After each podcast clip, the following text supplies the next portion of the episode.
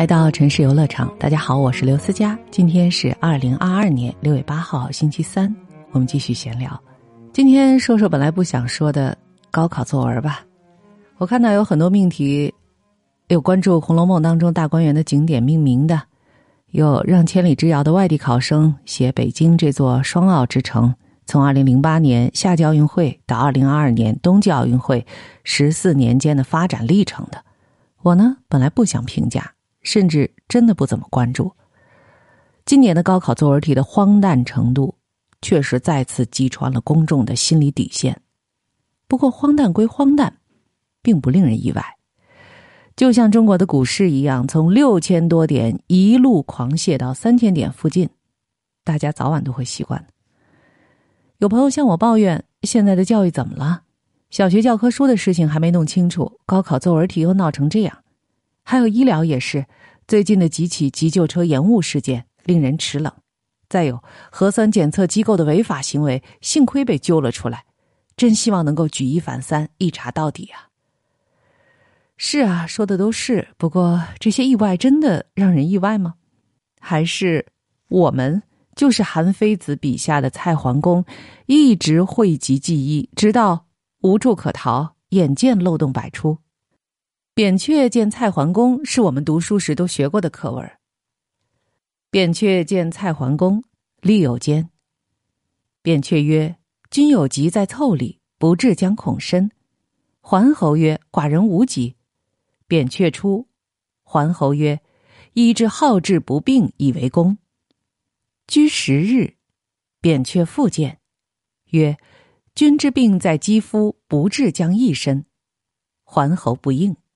扁鹊出，桓侯又不悦。居十日，扁鹊复见，曰：“君之病在肠胃，不治将益深。”桓侯又不应。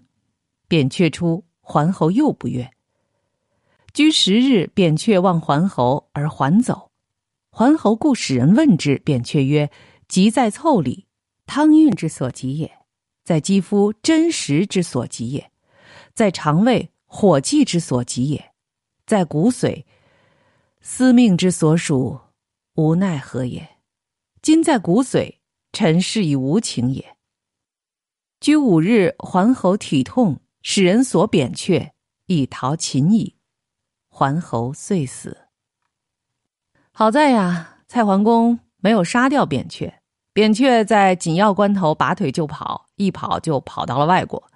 用现在的词儿来说。扁鹊无能为力，只好润了。前提是他还可以润。我们不妨想象一下，假如扁鹊活在一统天下之后的大秦，而讳疾忌医的就是那位始皇帝，扁鹊是不是早就被坟被坑了呢？从扁鹊第一次觐见蔡桓公，说您的肌肤纹理之间有些小病，不治恐怕会加重，到扁鹊远远的看见他掉头就跑，不过三十天。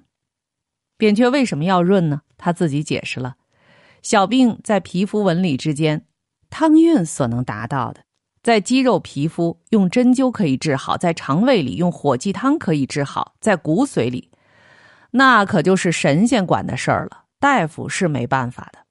现在病在骨髓里，所以我就不再请求为他治病了。再神的神医也不能逆天，所以才有回天乏术一说。就像文中所说，过了五天，蔡桓公身体疼痛，再派人去找扁鹊。这时候，扁鹊已经逃到秦国了。蔡桓公于是就病死了。能治的时候不治，都不能治了，还废什么话呢？所以最近我喜欢看书、看纪录片、发呆、浇花、玩泥巴。我自己很少想议论什么了。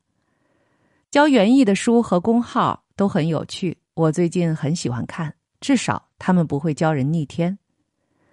因为和泥土、植物打交道的人都知道，万事万物的发展都合乎一定的规律。这个规律就是天道。就像爱因斯坦说的：“上帝不掷骰子。”事到如今，还有什么可说的呢？或者，我们可以把哀叹各种怪现象的时间用来祈祷，祈祷蔡桓公可以向天再借五百年，看我们的诚意能不能感动上苍。但假若真的借来了时间，还需要认真行动，开启改变，而不是浑浑噩噩，认为事不关己，苟且偷安。有多少人真的会把治病付诸行动呢？所以，这是让人并不乐观的现状。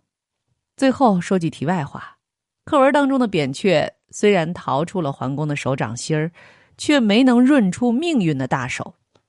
外逃之后，神医扁鹊因为医术高超，游医各国，入乡随俗，也跟随各地不同的风俗，不断改变自己的行医方向，终于成为了一个药到病除的全科医生。可叹的是，扁鹊就是因为医术高超，让秦国的太医李希记恨不已，最终招来了杀身之祸，死于非命。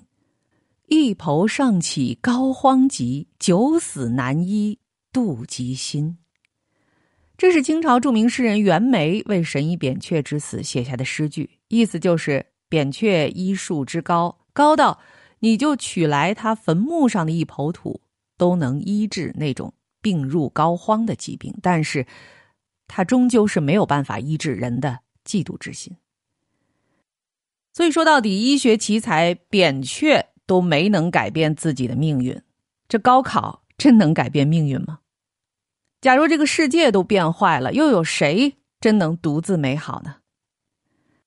醒醒吧！啊，不过看时间，倒是该睡了。祝各位晚安，好梦。我是刘思佳，再见。